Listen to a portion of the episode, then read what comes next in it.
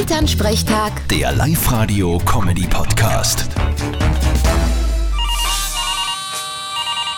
Hallo Mama. Grüß dich, Martin. Sag, ist dein Zeigefinger länger oder kürzer als dein Ringfinger? Moment einmal.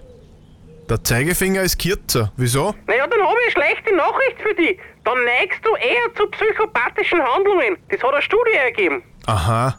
Ja, ich hab mich eh schon öfter gefragt, warum ich manchmal so komische Gedanken hab. Ach so, was denn leicht? Naja, zum Beispiel so Gedanken, wenn mir in aller Frühe Leute anreden, die voll gut drauf sind. Da spüre ich so einen aggressiven Drang in mir. Um Gottes Willen, na, du musst dich schon im Griff haben. Und was natürlich auch ist, in die Filmen sind Psychopathen meistens fesch, nett und intelligent. Das spricht dann bei mir auch dafür. Ah, finde ich nicht. Fesch, ja, intelligent, naja.